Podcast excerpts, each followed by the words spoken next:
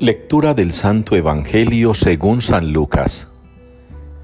En aquel tiempo la gente se apiñaba alrededor de Jesús y él se puso a decirles, Esta generación es una generación perversa. Pide un signo, pero no se le dará más signo que el signo de Jonás.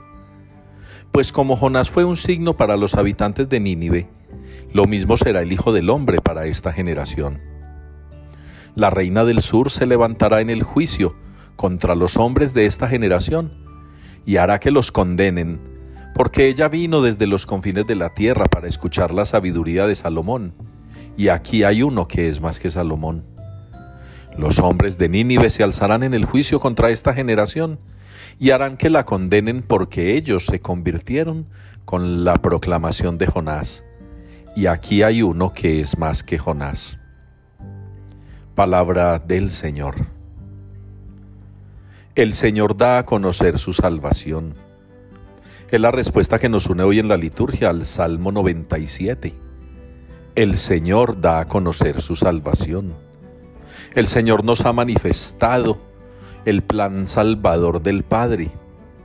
El Hijo nos ha mostrado el camino para llegar al Padre.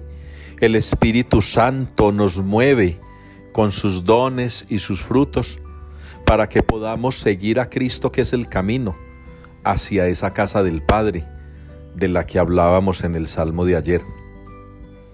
Qué bueno que hoy nosotros, al reconocer que el Señor nos ha mostrado la salvación, podamos dar testimonio de ello, podamos dar fe de ello, podamos proclamar de palabra y de obra eso en lo que creemos la salvación que Dios nos ha dado a conocer en su Hijo Jesucristo.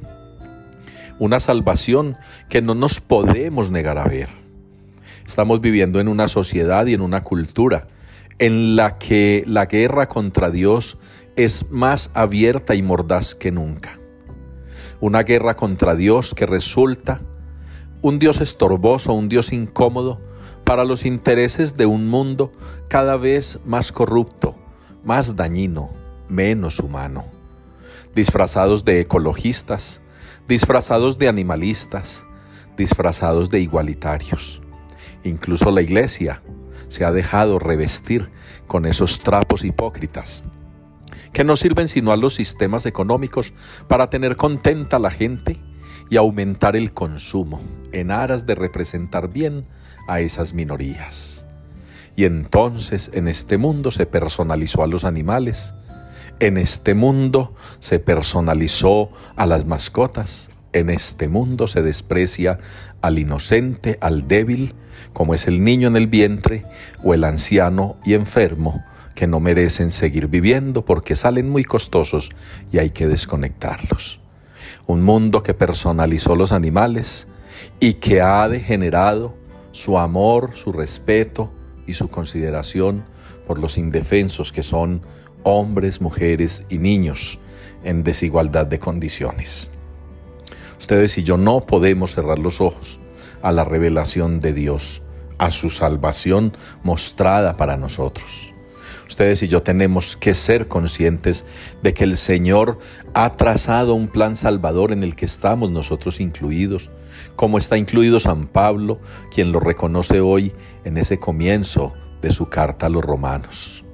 Él ha sido constituido apóstol para dar testimonio del plan salvador.